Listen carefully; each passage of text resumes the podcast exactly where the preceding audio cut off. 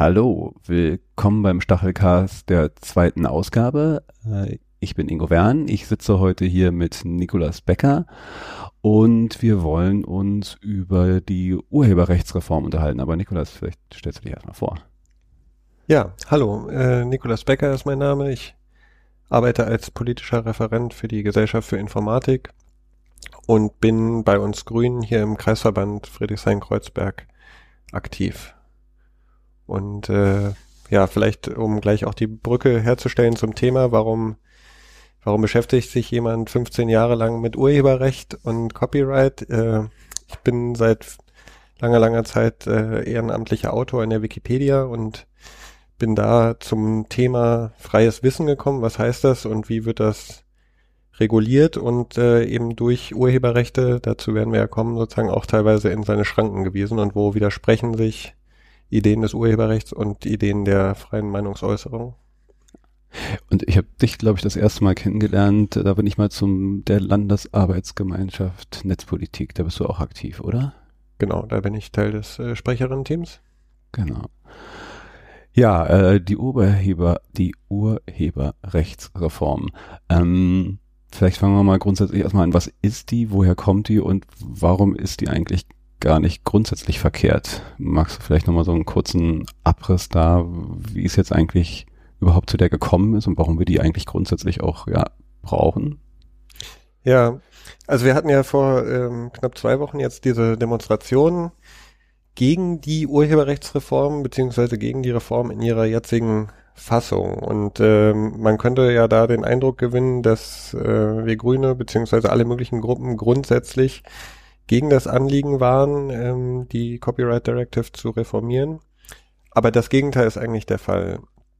Also wir haben ja eigentlich eine Situation, wo die, die letzte, ähm, die letzte äh, Version dieser Richtlinie von 2001 stammt, äh, also jetzt fast 20 Jahre alt ist und eigentlich diese wiederum auf äh, internationale Verträge aus den 90er Jahren rekurriert, also auf den äh, WIPO Copyright Treaty und äh, auf Verträge im Rahmen der WTO.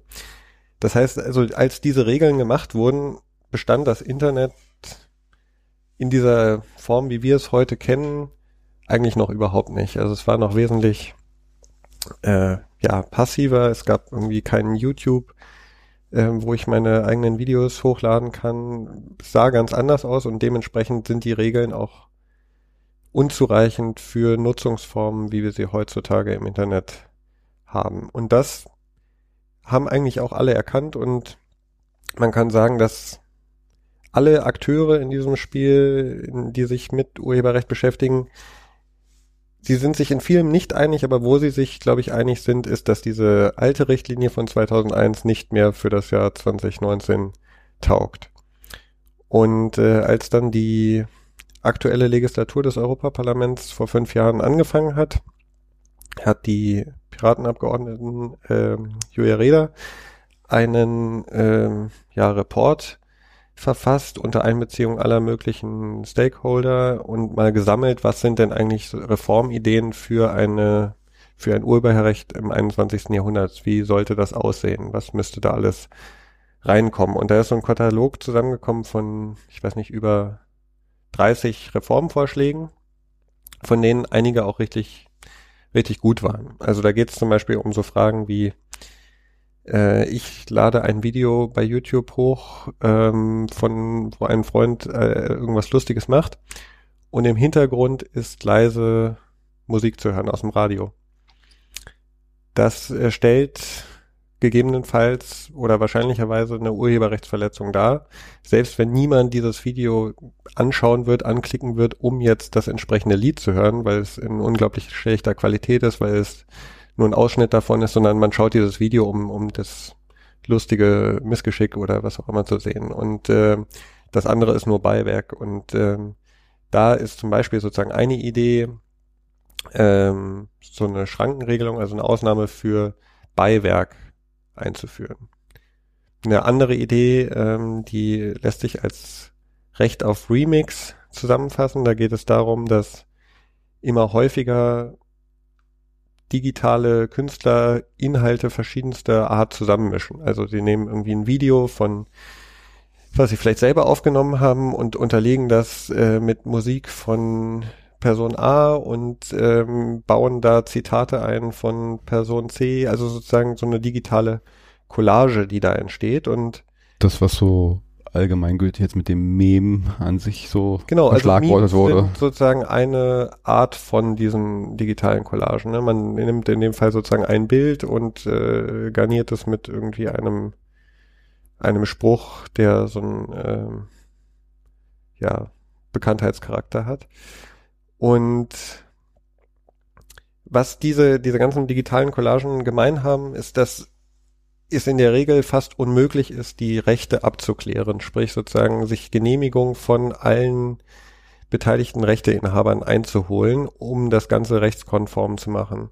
Also wenn ich sozusagen, sag ich mal, fünf andere Werke in so einer Collage verwende, dann muss ich sozusagen im Zweifelsfall fünf Genehmigungen mir einholen und wenn ich das Ganze jetzt eigentlich nur ohne kommerzielle Absicht, äh, nur aus äh, einem künstlerischen Interesse mache oder nur aus einem, ja, sozusagen Spaßfaktor, dann wird mir diese Rechteklärung im Zweifelsfall immer viel zu aufwendig sein. Ich werde da nicht mich tagelang mit beschäftigen und dann im Zweifelsfall meine Kunst, meine äh, Idee einfach gar nicht hochladen, nicht mit anderen Leuten teilen. Und ja, das ist eigentlich sozusagen schade. Eigentlich sollte das Internet ja dazu beitragen, dass wir alle mehr Kunst produzieren, dass wir alle mehr kommunizieren, dass wir alle mehr kreative Ideen austauschen und sollte das nicht unterbinden. Und genau, deswegen sozusagen diese zwei Punkte mal als, als Beispiel genannt, das Recht auf Remix und ähm, die Beschränkung für, für Nebenwerke. Das waren zwei gute Reformideen, die sozusagen am Anfang dieses Prozesses eingespeist wurden und auch relativ lange im, im äh, vorläufigen Vertragstext drin standen. Ganz kurz. Was waren das auch schon die Mängel, die die alte Regelung hatte? Oder kann man da vielleicht nochmal so ein bisschen zusammenfassen, was jetzt eigentlich so die veraltete äh, Regelung eigentlich an Mängeln hatte in der heutigen Internetzeit? Was waren denn so die Lücken, die es da eigentlich gab? Oder? Ja, ich würde sagen, die Lücken sind genau die Tatsache, dass das alte Gesetz eben nicht diesen neuen Nutzungsformen, diesen Remixes, dem, dem äh, User-Upload Rechnung getragen hat. Also es kannte einfach diese Portale noch nicht, wo ich als Nutzer Inhalte beisteuern kann, wo ich, ähm, wie im Falle von Wikipedia, gemeinsam mit anderen zusammen Texte verfasse und die veröffentliche. Ähm, es kannte noch keine Portale wie, wie Soundcloud, wo ich ähm, Musik hochladen und dann an entsprechender Spe Stelle kommentieren und annotieren kann. All diese Nutzungsformen kannte die damalige Richtlinie noch nicht und ähm, hat dann, wie gesagt, oder unterbindet bestimmte Nutzungsformen beziehungsweise drängt sie ins Illegale. Und äh, das war zumindest aus, aus meiner Sicht äh, ein, eine große Verfehlung des äh, alten Urheberrechtsregimes. Eine andere große Verfehlung ist sicher auch, dass viele Künstlerinnen und Künstler nach wie vor unter sehr prekären Verhältnissen leben. Ähm, das ist nicht ausschließlich eine Frage des Urheberrechts, sondern auch der Sozialpolitik und aller möglichen politischen Fragen, aber auch eine Frage des Urheberrechts, in dem es natürlich auch in gewisser Weise um die Verteilung von Einnahmen geht. Und ähm, auch das war eine Anforderung an eine Reform des Urheberrechts zu sagen, eigentlich sollten doch kleine Künstlerinnen und Künstler aufgewertet werden und große Verlage, große Konzerne aus der Musikindustrie sollten vielleicht ein Stück vom Kuchen zugunsten der Künstlerinnen und Künstler abgeben. Gab es da auch schon von der äh, Frau Reda einen Vorschlag in ihren Katalog zu dem Thema? Oder wie ist das jetzt weiter es gab sozusagen verschiedenste Vorschläge, die im, im Rahmen dieses ja fast fünfjährigen Prozesses geäußert wurden. Ähm, letztendlich sind sozusagen viele der progressiven Ideen, die in Richtung Ausnahmen gingen, Ausnahmen für Privatnutzer, so ein Recht auf Remix, wurden nach und nach aus dem Text rausgestrichen. Und was wir bekommen haben, ist im Wesentlichen ein eine Urheberrechtsrichtlinie im Geiste der alten ähm, mit strengeren Vorschriften, was die Verletzung von Urheberrechten angeht. Und also da ganz im Zentrum der Kritik steht ja dieser Paragraph äh, beziehungsweise der Artikel 13, neuerdings Artikel 17, aber 13 ist der Name, unter dem er eigentlich lange Zeit diskutiert wurde, in dem es um eine Vorverlagerung der Haftung geht bei Internetplattformen wie YouTube, wie SoundCloud, äh, auf denen ich ähm, eigene Inhalte hochladen kann, wo wir bisher das sogenannte Notice and Takedown Verfahren hatten, sprich irgendjemand lädt eine Urheberrechtsverletzung dort hoch und dann kann der Rechteinhaber, die Rechteinhaberin ähm, die Plattform darüber informieren und die muss den Inhalt dann schnellstmöglich herunternehmen, wenn es sich um eine Urheberrechtsverletzung handelt. Und in dem Moment, wo äh, die Plattform dieser Bitte oder dieser Aufforderung nicht nachkommt, macht sie sich strafbar. Und jetzt, was der, der neue Artikel 13 bzw. 17 vorsieht, ist eine, eine Vorverlagerung der Haftung auf den Moment des Uploads. Sprich, in dem Moment, wo du, Ingo, hergehst und diesen nee, nicht diesen Podcast, weil den produzieren wir selber, aber in dem Moment, wo du einen anderen Podcast, an dem du nicht die Rechte hast, auf eine entsprechende Plattform hochlädst. Oder wenn hier im Hintergrund das Radio dudeln würde und wir würden es nicht richtig mitbekommen. Oder das auch, genau. Dann ähm, würde sich diese entsprechende Plattform, sprich der, der, die Firma, die dahinter steht oder die Organisation, die dahinter steht, einer Urheberrechtsverletzung schuldig machen, selbst wenn sie niemand darauf hinweist denn sie hat ab sofort ähm, die Pflicht, selber zu prüfen, ist ein Inhalt, der hier auf meine Plattform gestellt wird, vollkommen, sind alle Rechte geklärt oder besteht da sozusagen möglicherweise eine Urheberrechtsverletzung? Jetzt sind wir schon beim jetzigen 13 beziehungsweise 17, du hast gerade gesagt, auf dem Weg der letzten fünf Jahre sind viele der progressiven Ideen abhanden gekommen. Kannst du das noch so nachvollziehen, äh, an welcher Stelle und wer und wie da auch die Treiber waren, die jetzt äh, progressive Ideen ausgebremst und äh, andere Aspekte äh, in den Vordergrund gestellt haben, wie eben halt diese Vorverlagerung, von der wir gerade geredet haben? Ja, ähm, es gibt sozusagen verschiedene Treiber in dem Spiel, aber hinter der Regelung, die wir jetzt gerade angerissen haben, stehen natürlich äh, insbesondere die ähm, großen äh, Rechteverwerter, sprich sozusagen die ähm, Musikindustriefirmen, die Filmindustrie, ähm, all diejenigen, die ja regelmäßig ähm, damit konfrontiert sind, dass Inhalte von ihnen hier und da im Internet hochgeladen werden und sozusagen händeringend nach Möglichkeiten suchen, das zu unterbinden. Und das ist ja aus deren Perspektive auch nachvollziehbar, dass man sagt, so kann es eigentlich nicht weitergehen. Ähm, und äh, dass sie da sozusagen die, die Plattform stärker in die Haftung nehmen wollen. Aber das Problem ist, dass so eine Vorverlagerung zum Zeitpunkt des Uploads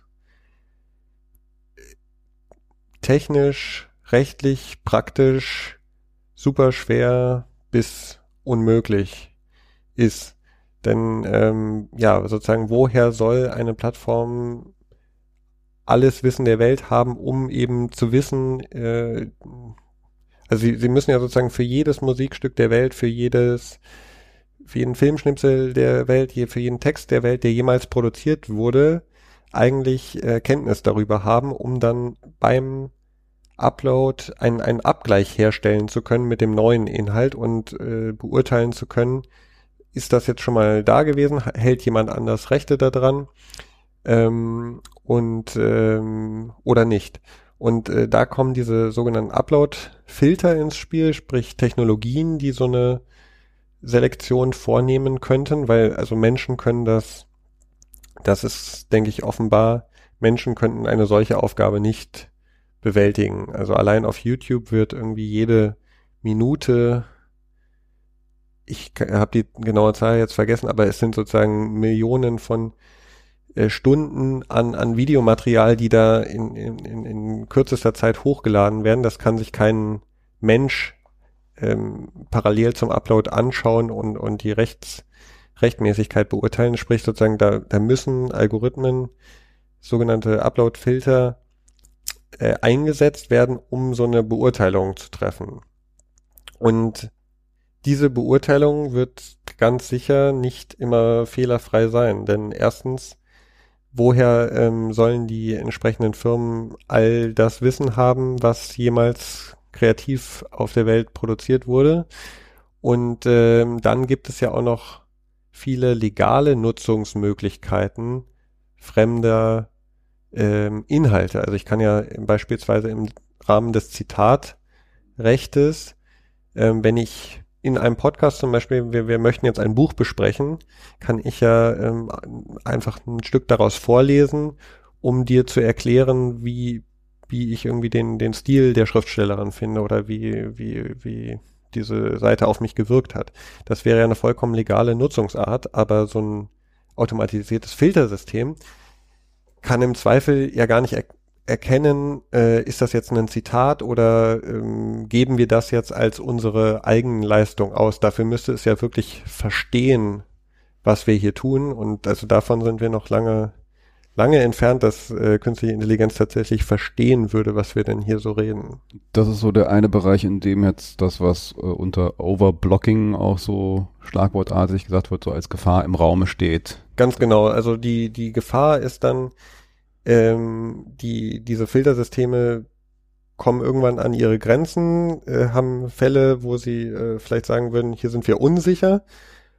Und ähm, da eben die ähm, Anbieter dieser Plattform jetzt äh, mit, mit äh, empfindlichen Strafen bedroht werden, für den Fall, dass sie Inhalte durchlassen, äh, wird das dazu führen, dass sie im Zweifelsfall sagen, wenn wir uns nicht ganz sicher sind, dann lassen wir es halt nicht durch. Und das wird halt gerade bei diesen Zitaten und bei äh, Parodien und bei so, sonstigen Nutzungsformen, die sich auf andere Werke beziehen. Ähm, Im Hip-Hop haben wir das ja auch sehr häufig irgendwie, also das äh, entweder direkte Musikzitate oder oder auch ähm, vom Text her, ähm, dass dass solche Grenzfälle auftreten und dass dann die Entscheidung immer sein wird, im Zweifelsfall erstmal blockieren. Und da kann man vielleicht ähm, sagen, ja, so what? Warum ist das jetzt so schlimm, wenn ähm, äh, irgendjemand sein Video erstmal nicht hochladen kann? Dann kann er sich ja danach ähm, zur Klärung vielleicht an, an YouTube oder Soundcloud oder wen auch immer wenden. Und dann wird es eine Woche später hochgeladen. Aber äh, abgesehen davon, dass äh, die Frage ist, wer geht überhaupt diesen Hassel ein und ähm, führt das nicht dazu, dass die Leute es dann sein lassen?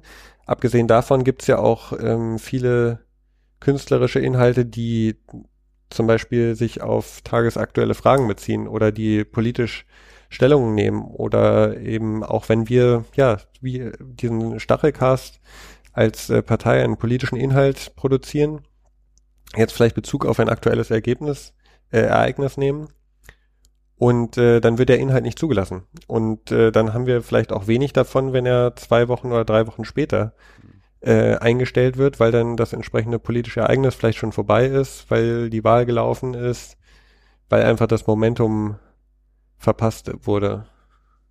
Jetzt haben wir gerade viel über 13 und 17. Ich erinnere mich aber auf dem Weg, also äh, wir haben ja jetzt auch schon mehrere Abstimmungen und auch äh, ja aktivistische Protestwellen äh, gegen dieses diese Reform hinter uns. Äh, auf dem Weg gab es noch ein paar andere kritische äh, Artikel. Ähm, ich erinnere mich an elf. Du hast vorhin noch mal zwölf, glaube ich, ins Spiel gebracht kann man, sollte man zu denen noch was sagen? Gibt es die noch in irgendeiner Art und Weise? Sind sie ganz vom Tisch? Ja. Und was waren sie eigentlich? Oder sind sie eigentlich noch?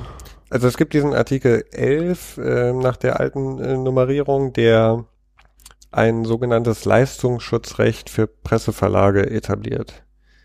Das stellt sozusagen eine Neuerfindung des Urheberrechts speziell für Presseverleger da. Was ist da der Hintergrund? Ähm, es geht den der Verlagswirtschaft ähm, seit Jahren nicht besonders gut. Und äh, also durch die, die, die Umwandlung von, von Printmedien in Online-Medien ist da vieles im, im Umbruch, liegt vieles im Argen und viele Leute fragen sich, wie generieren wir eigentlich heutzutage noch Einnahmen? Und ähm, jetzt ist es ja so, dass die Urheberrechte immer erstmal bei den Autorinnen und Autoren einer Zeitung liegen und äh, die dann in ihren Verträgen bestimmte Rechte abtreten an die Verlage. Aber wenn jetzt die äh, Inhalte irgendwo im Internet weiter genutzt werden und ähm, die Verträge, die dann zwischen ähm, Autorinnen und Autoren und den Verlagen geschlossen wurden, vielleicht nicht jedes Detail abdecken, dann ähm, kann der Verlag im Zweifelsfall auch gar nicht gegen eine solche Nutzung vorgehen.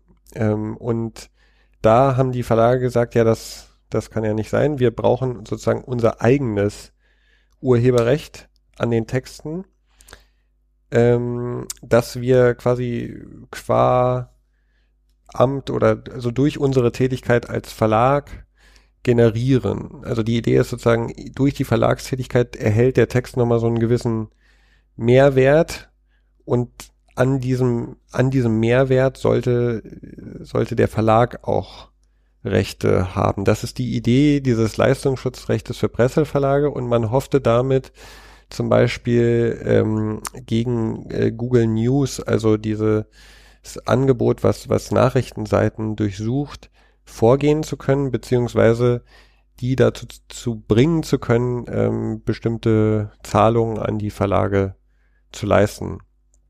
Das klingt sehr ähm, kompliziert, äh, ist es eigentlich auch und wie wir an einem Feldversuch, den es in Deutschland äh, mit einem ähnlichen Gesetz gab, äh, sehen konnten, hat auch nicht funktioniert. Also es wurde hier sozusagen mehr oder weniger im ähnlichen Wortlaut schon vor einigen Jahren eine ähnliche Regelung eingeführt, die dazu geführt hat, dass ähm, in dem Fall dann äh, Google gesagt hat, ähm, ja, liebe Verlage, äh, wenn ihr nicht möchtet, dass äh, wir, dass ihr in der Suche auftaucht, äh, genau, dann nehmen wir euch halt einfach raus. Und dann haben die Verlage gesagt, ja, ja, so hatten wir uns das jetzt eigentlich doch nicht vorgestellt. Wir würden schon ganz gerne da drin bleiben. Dann einigen wir uns darauf, dass wir euch äh, sozusagen umsonst die Nutzung erlauben. Also das ist äh, Zahlung. Ich habe auch mal irgendwo Zahlen gehört. Das war äh, verschwindend gering, was da bei rumgekommen ist, glaube ich, was je gezahlt wurde. Es ist nicht viel bei rumgekommen. Insofern kann man die Frage stellen, warum soll das jetzt nochmal auf dem europäischen Wege eingeführt werden? Man kann sich aber auch äh, die viel fundamentalere Frage stellen, ist das denn überhaupt rechtens oder ist das denn überhaupt angemessen, dass sich sozusagen die Verlage an den oder dass sie sozusagen auch Rechte haben wollen an den Texten, die ihre Autorinnen und Autoren verfasst haben? Oder sollte es nicht so sein, dass eigentlich die Autorinnen und Autoren im Mittelpunkt stehen und äh, denen das alleinige Urheberrecht äh, zustehen sollte? Und da kommen wir dann sozusagen auch zum Artikel 12, in dem es ganz hart um die Verteilung von Geldern geht die, äh, wir haben ja im, im Textbereich, im Print- äh, und Pressebereich die Verwertungsgesellschaft Wort, analog zu der vielleicht etwas besser bekannteren GEMA im Musikbereich, die ähm, kollektiv die Rechte ihrer Mitglieder wahrnimmt. Das ist eigentlich eine prima Idee. Also wir haben ja viele Nutzungsformen, die schwer abzurechnen sind. Also sei es ähm, Leute leihen Bücher in der Bibliothek aus, sei es sie kopieren Seiten ähm, in der Bibliothek aus so einem Buch.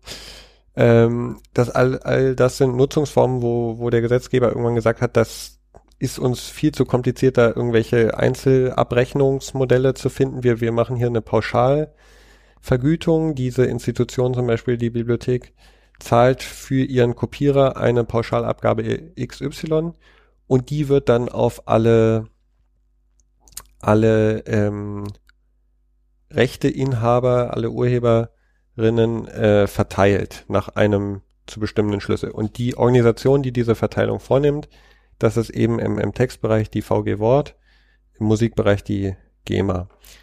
Und ähm, was die diese VG Wort halt jahrelang gemacht hat, ist diese Gelder nicht nur an die Autorinnen und Autoren auszuschütten, sondern auch an die Verlagshäuser selber. Und dagegen haben Autorinnen und Autoren geklagt, Recht bekommen.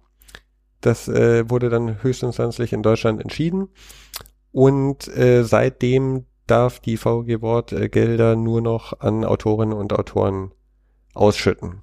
Und jetzt äh, wird wurde im, im, im Zusammenhang mit der europäischen Urheberrechtsreform äh, der Versuch unternommen, die alte Praxis über den europäischen Umweg wiederherzustellen und eine gesetzliche Grundlage dafür zu schaffen, dass auch Geld an die Verlagshäuser ausgeschüttet wird. Und wenn man das sozusagen zusammennimmt mit dem Artikel 11, der den Verlagen neue Rechte eingesteht, plus Artikel 12, sie bekommen mehr vom äh, Kuchen ab, stellt sich die Frage, werden hier wirklich die, die richtigen begünstigt oder sind es nicht eigentlich die äh, Journalistinnen und Journalisten, die sich häufig in prekären Arbeitsverhältnissen befinden, zu äh, relativ geringen äh, Löhnen arbeiten, sind es nicht eigentlich die, die wir hier unterstützen müssten und nicht äh, Springer und, und andere größere Medienkonzerne. Hm. Diese sind jetzt aber raus, also von 11 und 12 hat man in den letzten Wellen weniger gehört. Da ging es hauptsächlich ja nur noch um den Upload-Filter. Sind die jetzt vom Tisch oder wie steht's um die? Nee, also beide Regelungen beziehungsweise alle drei Regelungen sind in dieser Form vom Europäischen Parlament verabschiedet worden. Das war auch eine etwas verrückte Abstimmung, kann ich vielleicht gleich nochmal was zu sagen, wie die ablief, aber die sind verabschiedet und wir haben ja heute äh, Sonntag, den 14. April. Morgen ist der 15. April, wo der äh, Rat über äh, die Vorlage entscheiden wird und höchstwahrscheinlich dieser Reform auch zustimmen wird. Ähm, das heißt, sie tritt dann aller Voraussicht nach in dieser Form mit dem Artikel 11, dem Leistungsschutzrecht für Presseverlager, mit dem Artikel 12 zur Verteilung der Einnahmen und mit dem Artikel 13 zu den ähm, Upload-Filtern unmittelbar in Kraft oder als Richtlinie in Kraft und muss dann äh, in nationales Recht umgewandelt werden. Und ich weiß nicht, ob du was zur Abstimmung, aber an der Stelle nochmal, was das bedeutet. Also genau, es muss in Kraft treten. Äh, jetzt hatte ich mitbekommen äh, in den in den letzten Wellen der Diskussion, wo es ja dann halt jetzt auch richtig hochgeschwappt ist, Vorwürfe der Bots etc. pp. Also da kann man ja vielleicht auch nochmal so gucken, so die die den Wahnwitz, den jetzt da in den letzten Wochen diese ganze äh, äh, Diskussion und den Streit darum angenommen hat. Aber wenn es jetzt in Kraft tritt, dann ähm, muss ja etwas umgesetzt werden, wo zum Beispiel ja unsere GroKo sich ja explizit dagegen ausgesprochen hat. Oder? Also die Upload-Filter waren an sich ja im Koalitionsvertrag ausgeschlossen worden, wenn ich das jetzt richtig entsinne. Korrigiere mich, wenn ich das jetzt Nee, das ist äh, richtig. Man hat sich eigentlich dazu, und es gab verschiedenste Bekenntnisse verschiedenster äh, Politiker der äh, großen Koalitionen, die gesagt haben, Upload-Filter, also dieses System, wie ich es vorhin beschrieben habe, wollen wir nicht. Meistens äh, garniert mit dem Zusatz, und das steht ja auch gar nicht im, äh, in der Vorlage drin. Und deswegen können wir ähm, sozusagen ruhigen Gewissens auch dafür stimmen. Jetzt äh, hat äh, die äh, Gesetzgebung, die Juristerei ist an sich, dass nicht immer alles explizit so äh, genannt wird. Und ähm, ich habe ja vorhin sozusagen versucht ein bisschen zu skizzieren, wie ähm, wie das mit der Haftung geregelt ist, ab wann ein Internetanbieter, ein Anbieter einer Internetplattform in die Haftung tritt und dass das jetzt vorverlagert wurde zum exakten Zeitpunkt des Uploads. Und da ist eigentlich bis jetzt noch niemanden eine andere Lösung eingefallen, wie man denn einer solchen Regelung begegnen könnte, als durch eben erwähnte Upload-Filter. Also wenn es sozusagen irgendeine andere Möglichkeit gäbe, sicherzustellen zum Zeitpunkt des Uploads, dass keine rechte Verletzung vorliegt, dann könnte man sagen, okay, äh, das ist nicht die notwendige Konsequenz aus dem Vertragstext, aber äh, diese, eine, eine solche alternative Möglichkeit ist bis jetzt noch niemandem eingefallen. Das heißt eigentlich. Kann ich nicht einfach beim Hochladen so ein Feld anklicken, so, ich verletze hier keine Urheberrechte und dann ist es sozusagen weg. Das Die ist Diskussion. ja eigentlich, das ist ja schon seit Jahren eigentlich Praxis auf, auf jeder Plattform. Ähm, wenn, wenn du sozusagen fälschlicherweise dieses Häkchen setzt, machst du dich gegebenenfalls äh, selber strafbar. Aber wir reden ja gerade, und in diesem Artikel 13 bzw. 17 geht es ja gerade um die Frage, inwiefern sind auch die Betreiber äh, einer solchen Plattform haftbar. Und wie gesagt nochmal, also altes Verfahren, Notice and Takedown, in dem Moment, wo sie darüber informiert werden, müssen sie handeln, müssen sie sich das genauer anschauen und wenn sie nicht handeln, dann machen sie sich strafbar. Neues Verfahren, ab dem Zeitpunkt, wo auf ihren Server irgendwas hochgeladen wurde, was eine Urheberrechtsverletzung darstellt, machen sie sich strafbar. Und das, ja, ist, wie gesagt, durch menschliche Kontrolle nicht handhabbar, zumindest bei, bei Plattformen, die in größerem Umfang genutzt werden. Das heißt, es läuft zwangsläufig auf automatisierte Filtersysteme, aka Upload-Filter hinaus. Und ähm, insofern ist diese, da kamen wir, so durchkamen wir eigentlich gerade drauf, insofern sind Aussagen wie, wir sind gegen Upload-Filter, aber ähm, die würden in dieser Reform nicht gefordert und deswegen könnte man guten Gewissens auch für die Reform und diesen Artikel stimmen. Die sind natürlich absoluter Mumpitz. Ja, vor allen Dingen, man hört ja jetzt gerne auch Politiker äh, wie den Herrn Voss, der da sich äh, äh, ganz in den Vordergrund gestellt hat, ähm, beschwichtigende Worte, das wird schon alles nicht so schlimm werden. Äh, wo man sich jetzt auch fragt, wie denn dann? wenn das so ist, wie du jetzt gerade da, äh, dargelegt hast. Und dann halt aber auch, ich habe vom Herrn Oettinger halt auch schon Warnungen gehört, äh, wenn wir das irgendwie nicht so umsetzen und so schnell wie möglich umsetzen, dann äh, werden da halt schon Straf, Strafen angedroht. Also da herrscht ja scheinbar ein richtiger Druck, dann halt doch das so umzusetzen, wie es dann zwangsläufig sein muss mit Upload-Filtern. Ja, also vielleicht muss man hier nochmal ähm, kurz Exkurs machen, wie funktioniert europäische Rechtsetzung. Wir haben ja da zwei verschiedene Arten von Gesetzen. Also wir haben die äh, sogenannten Verordnungen und die Richtlinien. Und während die Verordnungen unmittelbar gelten, unmittelbar, unmittelbar äh, europäisches Recht darstellen, sind die Richtlinien äh, eben Richtlinien an die Mitgliedstaaten, wie die Mitgliedstaaten selber Gesetze zu erlassen haben. Sprich, sie geben einen Rahmen vor und dann sind die nationalen Gesetzgeber gefragt, das nochmal in ein nationales Gesetz zu gießen. Und äh, je nach Richtlinie hat man da auch mehr oder weniger Spielraum.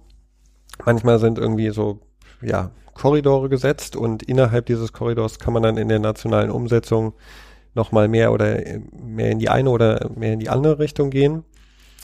Ähm, insofern ist die Aussage, man könnte oder ist die Idee, man, man könnte solche Upload-Filter jetzt auf, auf deutscher Umsetzungsseite verhindern, also diese Idee, wie sie in, in letzter Zeit häufiger geäußert wurde, von der Idee her gar nicht so ähm, gar nicht so falsch, ähm, nur praktisch. Erstens, ähm, wie gesagt, ist noch niemand eine andere Idee gekommen, wie man denn die dieses Erfordernis, eine Prüfung beim Upload herzustellen, anders umsetzen könnte als durch Filtersysteme. Und ähm, dann stellt sich die Frage, ja, wie könnte denn eine rechts, Europa-rechtskonforme Umsetzung in nationales Recht aussehen, die solche Filtersysteme aufgrund ihrer Probleme pauschal ausschließt. Und das erscheint mir ähm, ein, ein Versuch, äh, das Unmögliche zu möglich zu machen. Und äh, ich bin da auch sozusagen hin und her gerissen zwischen einerseits dem Verlangen oder der, der Idee, möglichst noch das, das Beste rauszuholen in der nationalen Umsetzung, aber andererseits können wir also bei aller Kritik, die ich an dieser äh, aktuellen Form der Richtlinie äußere, denke ich, dürfen wir auf gar keinen Fall zu einer Situation kommen, wo wir deutsches Recht schaffen, was absichtlich inkompatibel mit europäischem Recht ist, beziehungsweise irgendwie im Widerspruch mit dieser Richtlinie steht. Das hätte Konsequenzen, die ähm, ja über dieses wichtige, aber eben auch nur ein Thema über dieses Thema weit hinausgehen und würde irgendwie einen, einen Fass aufmachen, ähm, was, was letztendlich zur äh, Desintegration der gesamten Union führen könnte, wenn jetzt einzelne Mitgliedstaaten sagen, ja, äh, in der nationalen Umsetzung machen wir eigentlich genau das, das Gegenteil von dem, was ursprünglich durch die Richtlinie intendiert ist. Das, das kann so nicht funktionieren und würde äh, höchstwahrscheinlich auch früher oder später vor dem EuGH landen und gekippt werden. Insofern, also das, das macht alles gar keinen Sinn. Was Sinn gemacht hätte, wäre sich äh, als Europä äh, als deutsche Bundesregierung im ähm, europäischen Gesetzgebungsprozess stärker einzubringen. Ähm, die Bedenken, die an Uploadfiltern von verschiedenster Seite, von, von Technikern, von Bürgerrechtlern vorgebracht wurden, ähm, nochmal zu artikulieren und darauf hinzuwirken, dass die Richtlinie mit einem anderen äh, Inhalt verabschiedet wird. Das wäre der sinnvolle Weg gegangen, den ähm, viele derjenigen, die jetzt äh, laut aufschreien, ähm, äh, vorher ver, ver, verplant haben und äh, nicht gegangen sind und und jetzt ist in gewisser Weise das äh, Kind in den Brunnen gefallen und da lässt sich auch durch die, die Umsetzung in deutsches Recht nicht mehr viel dran rütteln. Vielleicht nochmal ein interessanter Punkt da einzuhaken. Das ist ja durchaus, also ich verfolge die Netzpolitik schon intensiver als andere, aber auch selbst ich äh, hier und da hat es die Netzpolitik so an sich, finde ich, dass äh, einige dieser Dinge lange, lange im, im Anbahnen, im Abstimmen, äh, ja in, in Hinterzimmern, um es jetzt vielleicht mal so sozusagen so laufen, wobei es gar nicht unbedingt Hinterzimmer sind, aber so die Aufmerksamkeit der Öffentlichkeit erst sehr, sehr spät darum kommt. Also wenn man dann halt mal so einschlägige Netzpolitik-Blogs, die sagen so, die letzten drei, vier Jahre reden wir davon und warnen davor. Ähm, jetzt, wo es halt zwei Minuten vor zwölf ist, wachen die Leute auf also nur meine Wahrnehmung, also ich weiß nicht, wie du das wahrnimmst und was da das Problem ist. Ich habe da jetzt gar nicht so die richtige äh, Antwort für. Ich finde es halt immer wieder aber erschreckend, weil es dann doch so umwälzende Dinge teilweise sind, wenn man mal bedenkt, wie stark das Internet jetzt in unser alltägliches Leben eingebunden ist, aber wie gering dann doch die Aufmerksamkeit teilweise auf, auf solche Themen sind, wenn sie nicht kurz vor knapp dann halt so mhm ich denke, also dass das Thema äh, Urheberrechtsreform wurde sogar nicht nur auf den entsprechenden Fachmedien äh, und Plattformen wie Netzpolitik.org seit Jahren äh, behandelt, sondern eigentlich auch auf größeren, ähm, in größeren Publikationen wie Spiegel Online äh, wird seit vielen Jahren gibt es Artikel ähm, zum Thema Urheberrecht und zu dieser Reform im, im Konkreten. Die haben alle ähm, über lange Zeit sehr geringe Klickraten gehabt. Sehr wenig Leute haben diese Artikel tatsächlich gelesen und jetzt, wie du richtig sagst, ähm, wo es eigentlich schon zu spät war, hat das Thema eine, eine große Aufmerksamkeit erfahren, hat dazu geführt, dass es äh, vor zwei Wochen eine Demonstration gab mit äh, über 200.000 Teilnehmern in München 40.000, also wirklich äh, signifikant viele Leute auf die Straße gegangen sind. Klar kann man sich fragen, warum nicht früher? Ich fürchte, das ist eine Problematik, die wir nicht nur beim Urheberrecht und nicht nur bei der Netzpolitik haben, sondern es, also es gibt ja so viele politische Themen, die eigentlich spannend sind und die es wert wären, dass man sich mit ihnen näher beschäftigt. Jetzt äh, haben die meisten von uns ähm, schon ohnehin einen vollen Tag mit, mit dem, was sie so an, für ihre Arbeit machen und äh, man hat dann sozusagen natürlich nur eine begrenzte Aufmerksamkeitsspanne für neue Themen. Und dann sind gerade Themen, die sich dann doch eher schwerer erklären lassen, die eher doch technischer Natur sind, haben es natürlich wesentlich schwieriger Gehör zu finden. Aber das, das wäre sozusagen so ein bisschen mein, mein Erklärungsansatz oder der Versuch einer Erklärung. Gleichzeitig ähm, dieses Bedauern, was du ja auch zum Ausdruck gebracht hast, würde ich vollends teilen. Also wir bewegen uns auf eine oder wir befinden uns in einer vernetzten Gesellschaft. Ähm, alle möglichen Lebensbereiche sind oder werden nach und nach digitalisiert. Es gibt unglaublich viele Umbrüche in der Arbeitswelt und ähm, das, das sind eigentlich Themen, die nicht nicht mehr nur in einer Nerd-Ecke zu Hause sein sollten, sondern eigentlich im Mittelpunkt der äh, politischen Diskussionen stehen sollten. Und ähm, ja, was, was vielleicht besser laufen könnte oder müsste, ist, dass dann doch vielleicht die, die ganz großen äh, Medien, zum Beispiel Tagesschau und so weiter, äh, die ja dann doch auch äh, immer eine gewisse Auswahl treffen müssen, dass die sozusagen häufiger mal eine Auswahl treffen, wo, wo netzpolitische Themen auch früher beleuchtet werden und äh, ja, eben nicht nur dann, wenn es schon zu spät ist. Ja. Ja, und ne, wir befinden uns hier im, im Podcast der Grünen für Friedrichshain-Kreuzberg, also auch mal so an die eigene Nase gefasst, was können wir jetzt tun in der Kommunikation solcher Themen? Also verpacken wir sie richtig, adressieren wir sie richtig, äh, erklären wir sie richtig? Also ich habe jetzt keine Antwort, aber das ist, würde ich jetzt mal auch so als eigenen Auftrag mitnehmen, mhm. äh, wenn wir Gesellschaft gestalten wollen, äh, tun wir das Richtige da an der Stelle, diese Themen zu vermitteln glaube, auch wir können da noch äh, einiges äh, besser machen, ähm, uns mehr mit äh, Fragen der Digitalisierung der Informationsgesellschaft beschäftigen, die auch breiter diskutieren, nicht nur in der Landesarbeitsgemeinschaft Netzpolitik, nicht nur in der entsprechenden Bundesarbeitsgemeinschaft, sondern eben quer durch die Partei. Und äh, dazu gehören die, die Gesundheitspolitiker, die ähm, Sozialpolitiker, aber auch Umweltpolitikerinnen und Politiker, also sozusagen alle möglichen äh, Politikfelder äh, werden ja in gewisser Weise jetzt umgekrempelt durch Entwicklungen im Digitalbereich. Und da sozusagen mehr ins Gespräch zu kommen und nicht nur mit den ähm, Netz Menschen unter sich zu diskutieren, das ist sicher auch für uns als Partei eine Aufgabe, ja. Ja, also nur so die Schlagworte aufgreifen, die du gerade genannt hast, Gesundheitspolitik. Also ich habe es vorhin erzählt, ich, ich beschäftige mich beruflich damit. Elektronische Patientenakte ist etwas, was jetzt auch äh, zum 1.1.2021 eingeführt werden soll. Also da wird eine digitale Infrastruktur für unser Gesundheitssystem dann geschaffen und verpflichtend sein.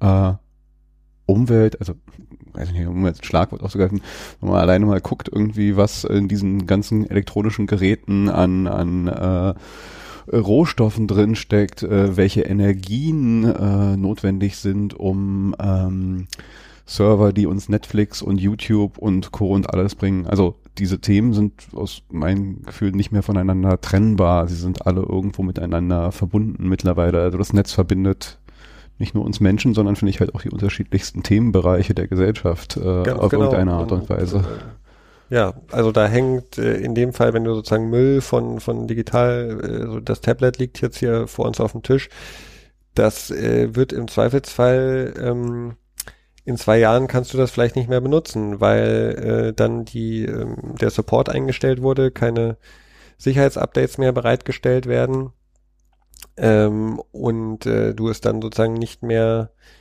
äh, unter Sicherheitsgesichtspunkten vielleicht nicht mehr benutzen könntest. Das Ganze wird zum äh, Elektroschrott und äh, wir sozusagen ertrinken langsam ja auch in diesem ganzen Plastik und, und, und Elektronikmüll.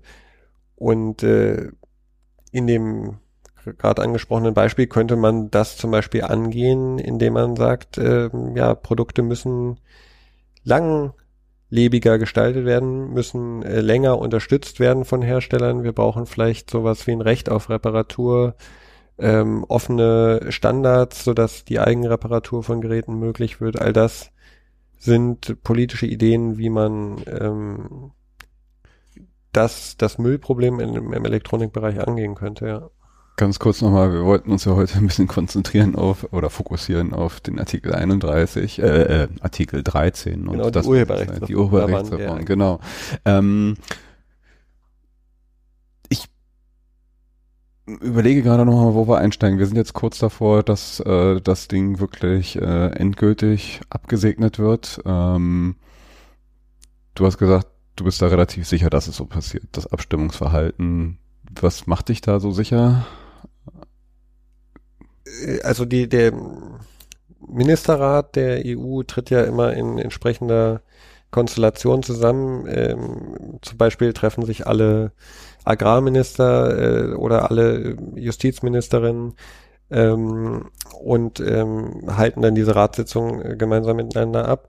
Ähm, morgen wird es äh, wohl äh, Frau Klöckner aus der äh, deutschen Bundesregierung sein, die abstimmt und ähm, die jetzt erstens nicht damit bisher aufgefallen ist, äh, in dem Thema ähm, abweichende Positionen von der Bundesregierung zu treffen und selbst die äh, Justizministerin Barley, ähm, die äh, schon sich an der einen oder anderen Stelle kritisch zum Artikel 13 den Upload-Filtern geäußert hat, hat äh, in der Vergangenheit äh, betont, dass sie als Ministerin, die dann in diesem Rat sitzt, sich der Linie der Bundeskanzlerin ähm, beziehungsweise der Bundesregierung unterwirft und ähm, anders abstimmen wird, als sie es vielleicht persönlich tun würde und ähm, sich sozusagen da in der Rolle der äh, Kabinettsvertreterin sieht und ähm, das es gibt sozusagen keinen Grund davon auszugehen, dass Frau Klöckner das anders sehen wird. Insofern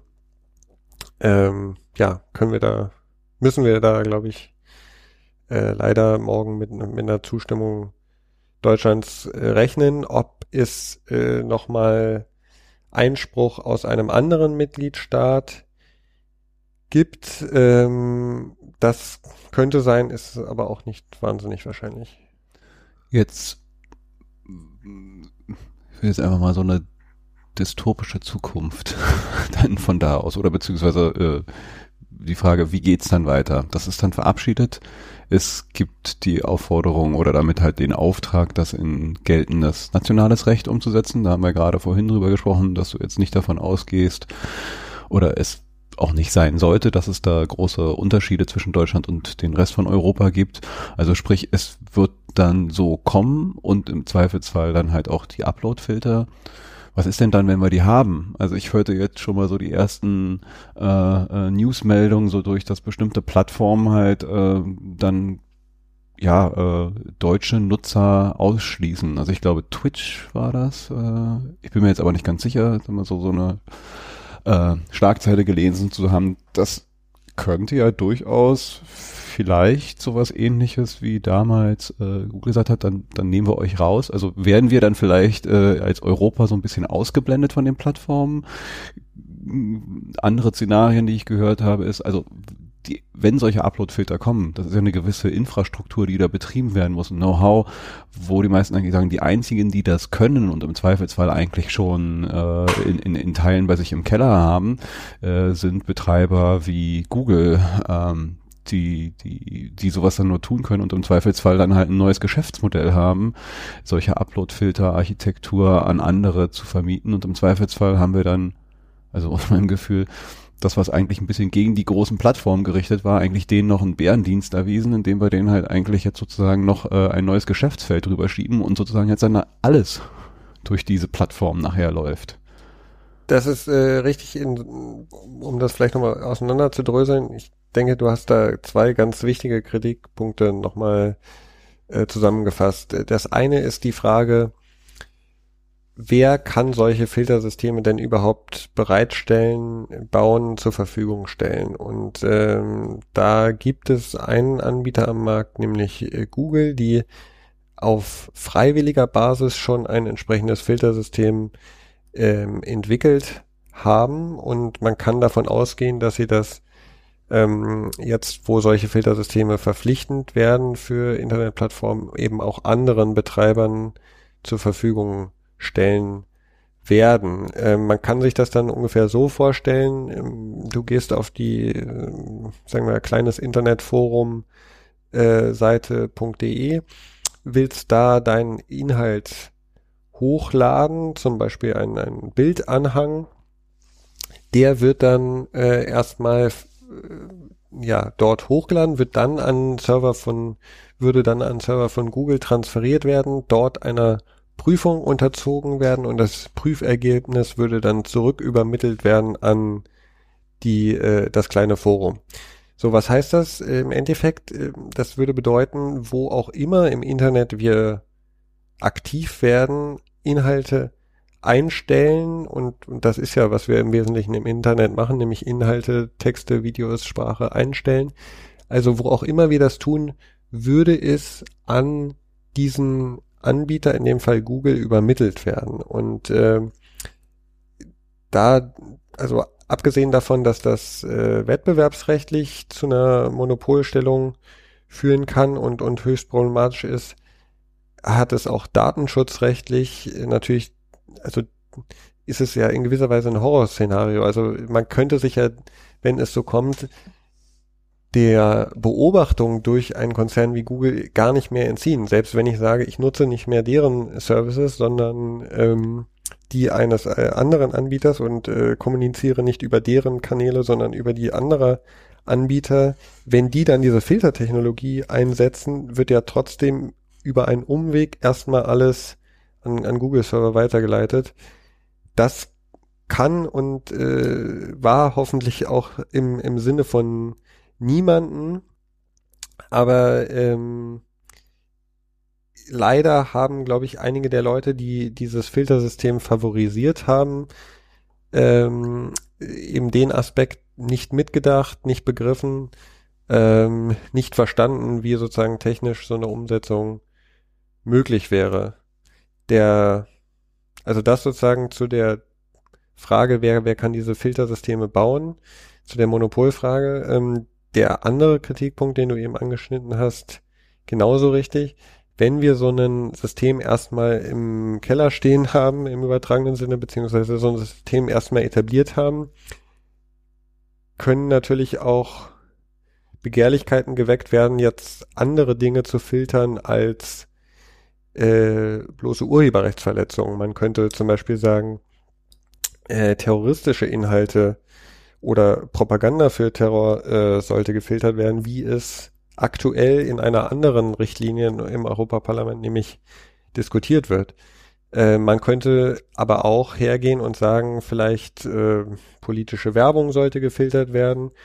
Und äh, dann ist man vielleicht schrittweise ähm, bei äh, Fragen oder bei, bei ähm, Dingen, die, die wir als politische Zensur beurteilen würden. Also man kann sich da vielleicht hier in äh, Berlin ähm, noch einigermaßen sozusagen im, im, im sicheren, in einem Rechtsstaat wägen, aber es gibt ja nun leider Mitgliedstaaten der Union, ähm, wo es mit der Rechtsstaatlichkeit schwierig aussieht gegen äh, ein Mitgliedsland, gegen Polen führt aktuell sozusagen auch die Kommission ein Verfahren, sozusagen die Europäische Kommission, in gewisser Weise die Regierung der Union äußert offiziell Zweifel an den rechtsstaatlichen Verfahren in diesem Land.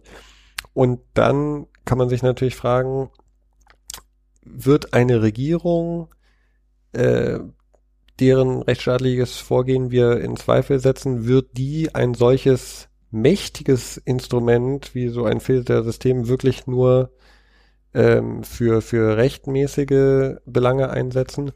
Oder wird man nicht dann, wenn, wenn einmal die Infrastruktur da ist, auch sagen, ähm, wir, wir setzen das jetzt vielleicht auch dafür ein, Ankündigungen zu Demonstrationen ähm, zu unterbinden. Und dann sind wir ja auch wieder bei der Frage der, der, der zeitkritischen äh, Inhalte. Also selbst wenn ich dann hinterher von irgendeinem Gericht Recht bekomme und meinen Inhalt zwei Wochen später einstelle, wenn das ein Aufruf zu einer Demo war, hm. ähm, ist das Momentum im Zweifelsfall verpasst und äh, der Schaden ist angerichtet.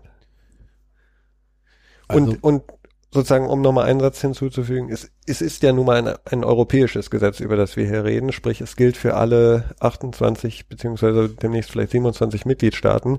Und das muss auch immer mitgedacht werden. Und äh, man kann sozusagen das nicht rein aus nationaler deutscher äh, Perspektive Brille sich anschauen. Wenn wir jetzt mal die Dystopien, so angerissen haben, äh, also versuchen uns in eine Utopie wieder zu retten, welche Möglichkeiten haben wir denn dann noch? Also es wird jetzt gewählt am 26. Mai, es konstituiert sich dann ein neues Parlament. Haben wir eine Möglichkeit dann, äh, das nochmal neu aufzurollen, neu zu verhandeln, neue Initiativen loszutreten, um sowas dann doch nochmal wegzukriegen? Mhm. Ja, das ist tatsächlich die, die Gretchenfrage, was was jetzt? Also wir haben ja einerseits eben um die über die äh, Umsetzung ins nationale Recht gesprochen. Da, wie gesagt, müssen wir darauf achten, dass das Bestmögliche rauszuholen, dabei aber gleichzeitig streng darauf zu achten, dass das Ganze europarechtskonform bleibt. Ähm, stehen wir sozusagen vor der Frage, was ist denn eigentlich mit den all den guten Ideen, die ich sozusagen am Anfang angerissen habe, wie Recht auf Remix, die jetzt in dieser Reform überhaupt keine Berücksichtigung mehr gefunden haben.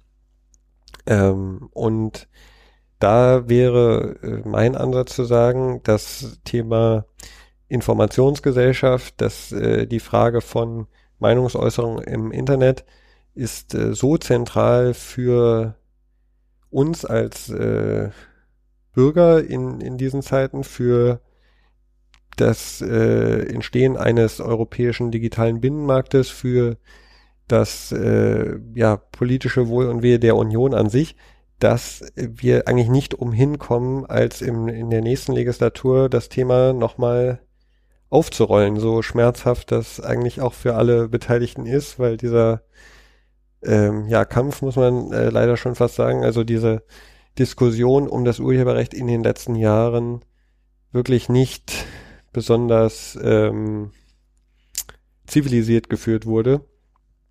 Ähm, vielleicht könnte man das jetzt besser hinbekommen, aber ich glaube, wir kommen nicht umhin, als nochmal zu sagen, wir brauchen eine weitere Reform, ähm, bügeln die Fehler aus, die jetzt in dem Artikel 13, 17 drin sind, ähm, schauen, wie wir ähm, Künstlerinnen, Autorinnen äh, und Autoren besser entschädigen können, wie wir denen äh, ein größeres Stück vom Kuchen abgeben und wie wir dafür sorgen, dass Meinungsäußerung, Bürgerrechte, Freiheitsrechte ähm, erhalten werden und diese ganzen modernen Nutzungsformen ähm, endlich legalisiert werden und die, die Leute nicht mehr kriminalisiert werden.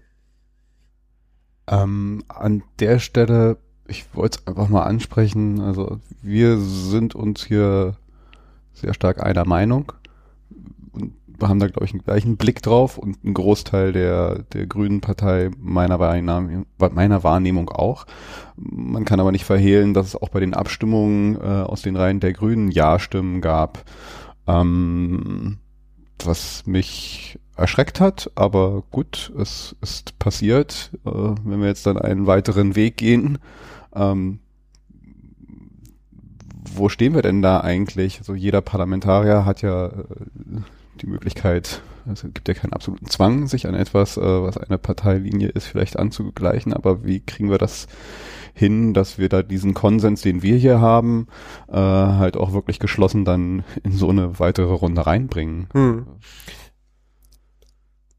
Also die, du sprichst ja da sozusagen die beiden äh, grünen Europaabgeordneten äh, Trüpel und Heubach an, die ähm, in der Frage tatsächlich genau das Gegenteil von dem vertreten, was ich jetzt in den letzten Minuten versucht habe, hier aufzuzeigen. Ähm, ich respektiere in, in vollster vollster Weise dass äh, die Freiheit des Mandats und ähm, ich finde, es kann immer Situationen geben, warum einzelne Parlamentarier ähm, sich nicht einer Parteilinie unterwerfen und sagen, ich habe hier abweichende Meinungen, das ist vollkommen in Ordnung. Was sehr schade ist, dass ähm, insbesondere die eine Abgeordnete Trübel wirklich häufig in Medien aufgetaucht ist als die Vertreterin der grünen Position und äh, sozusagen der Eindruck suggeriert wurde, sie würde hier die die Mehrheitsmeinung der Fraktion vertreten. Und äh, das ist also mitnichten so von der gesamten europäischen äh, grünen Fraktion gab es äh, eben vier Abweichler, das waren zwei äh, französische Abgeordnete und unsere beiden deutschen Abgeordneten, ähm, die äh, sag ich mal, Initiatoren der ganzen Reform, die äh, vorhin schon angesprochene Abgeordnete der Piraten, Julia Reda, ist ja ebenfalls Teil der grünen Fraktion. Ähm, kürzlich sogar aus der Piratenpartei ausgetreten. Ähm, aber insofern war eigentlich das, das Absurde, dass hier zwei Leute aus der eigenen, aus derselben Fraktion in der Öffentlichkeit ähm, als, als Kontrahentin dargestellt wurden, als diejenigen, die gegensätzliche Meinung vertreten wurden, vertreten haben und ähm, glaube ich da auch nicht so richtig rüberkam, dass eigentlich schon die Mehrheit der Grünen ähm, A, die Kritik an den Artikeln 13 und 11 teilt und B, sich eigentlich progressivere Ideen für diese Reform vorgestellt hatte. Die ähm, deutschen Grünen haben das auf jeden Fall auch nochmal dokumentiert und festgezurrt auf dem letzten Bundesparteitag, wo zum einen äh, das Europawahlprogramm 2019 verabschiedet wurde, in dem es äh, zur Frage des Urheberrechts sehr klare Formulierung gibt. Äh, das Instrument der Upload-Filter als ungeeignet äh, eingestuft wird und abgelehnt wird. Ähm, das ist ja in, in, in seiner Klarheit eigentlich nicht zu, ähm, kann man nicht hinterfragen. Äh, gleichzeitig wurden die beiden fraglichen Abgeordneten auch nicht mehr für die neue Listenaufstellung gewählt, sprich sie äh, sind nicht äh, in, in jedem Fall nicht im nächsten EP, im nächsten Parlament vertreten. Ähm, ja, also ich glaube, die, die Voraussetzung, ähm, hier nochmal einen, einen progressiveren Vorstoß ähm, zu wagen, äh, sind zumindest innerhalb der grünen Fraktion auf jeden Fall da. Sorgen machen mir da eher andere Entwicklungen. Ähm, wenn man sich sozusagen grundsätzlich die Prognosen für das nächste EP anschaut, werden wir es mit wesentlich mehr äh, rechten Abgeordneten zu tun haben werden, werden die Sozialdemokraten auf jeden Fall geschwächt werden. Also die Mehrheitsverhältnisse ähm, werden sich da gegebenenfalls verändern. Letztlich natürlich jetzt eigentlich, das ist jetzt sozusagen Glaskugelei, ähm, was, was sich in dem Thema da erreichen lässt. Aber ich glaube, aus, aus grüner Sicht ist sowohl vom, vom verabschiedeten Programm als auch von der Kandidatenlage, also der Leute, die jetzt auf der Liste stehen, klar, dass ähm, eine, eine progressive Urheberrechtsreform machbar wäre. Hm.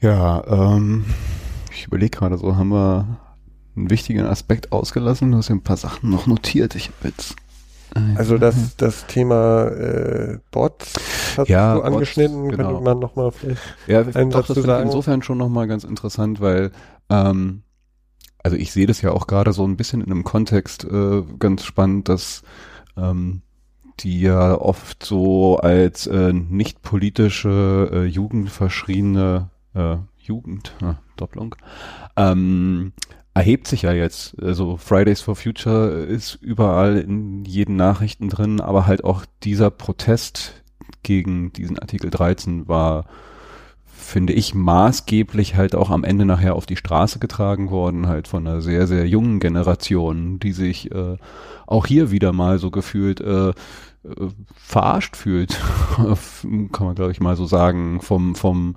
ähm, vom bestehenden Politikbetrieb. Und äh, da jetzt auch gerade so Parteien wie die CDU mit Äußerungen und Tweets und äh, ja, so, so Kommentaren wie sind alle nur Bots halt auch alles dafür tun, dass sich da halt eigentlich eine Generation als äh, verarscht und, und nicht repräsentiert fühlt.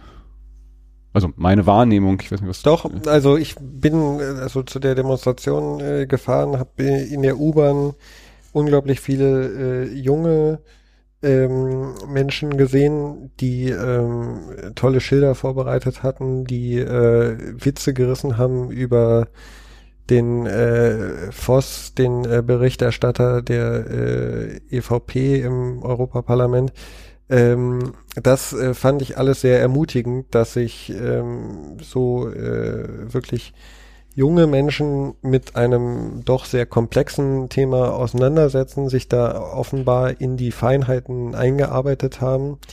Denn äh, also wer, wer kennt denn äh, normalerweise die Berichterstatterinnen und Berichterstatter äh, von äh, Europarechtsausschüssen?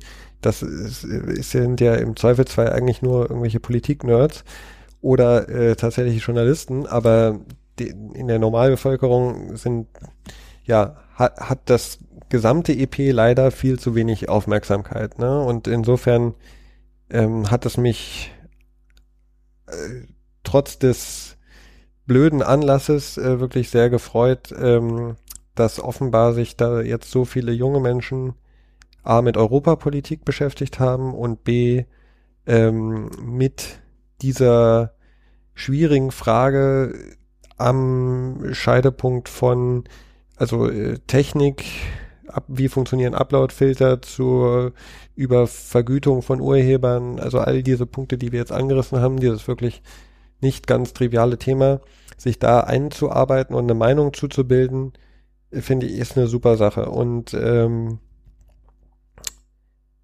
was wir dann ja gesehen haben, ist, dass einige Abgeordnete, die diesen Protest nicht teilen, viele junge Menschen, äh, die ihnen Protestbriefe geschrieben haben, die ihnen Protest-E-Mails geschrieben haben, als Bots abgetan haben, also als äh, automatisierte Programme, also behauptet haben, da hätte sozusagen eine Person automatisiert 10.000 von E-Mails generiert und dahinter wären gar keine ähm, einzelnen Bürgerinnen und Bürger. Und äh, also das finde ich ist ein Verhalten, ja, also ein Schlag da, ins Gesicht, finde ich. Das ist ein Schlag ins Gesicht und ja, da müssen natürlich dann die Wählerinnen und Wähler gucken, äh, sind das Volksvertreter, die ich ernst nehmen kann, die also man kann ja gerne immer anderer Meinung sein und man kann ja über Themen streiten, aber den Leuten abzusprechen, dass sie eine Meinung haben, den Leuten abzusprechen, dass sie überhaupt existieren, das äh, ist äh, ja absurd ist da eigentlich gar kein Wort für, ne? Vielleicht schließen wir dann äh, mit dieser hoffnungsvollen Jugend und äh genau. Also ich glaube, die Hoffnung ist die die Jugend und die Hoffnung ist äh, die Europawahl jetzt im Mai, wo ähm, die Chance besteht, auch viele jüngere Abgeordnete, äh, vielleicht auch mehr weibliche Abgeordnete ins Europaparlament zu wählen und ähm, da den Laden vielleicht ein bisschen aufzuräumen. Dann vielleicht hier nochmal ein interner Aufruf an alle äh, der grünen Basis, äh, auch gerne hier mit reinzukommen in den Podcast, äh, damit das hier nicht eine reine Männerrunde wird. Ähm, gibt nämlich noch viele Themen, die wir hier auch haben. Äh, ne, das Buch Künstliche Intelligenz, was hier auf dem Tisch liegt, wäre auch nochmal so ein Thema, was man durchaus hier vielleicht nochmal, wenn wir uns über Netzpolitik unterhalten wollen, streifen könnten. Gerne, ja. In dem Sinne, vielen Dank. Äh, wir warten gespannt auf, was morgen passiert, auch wenn wir es schon äh, ahnen. Und euch einen schönen Tag noch. Ciao. Ja, bis dann. Tschüss.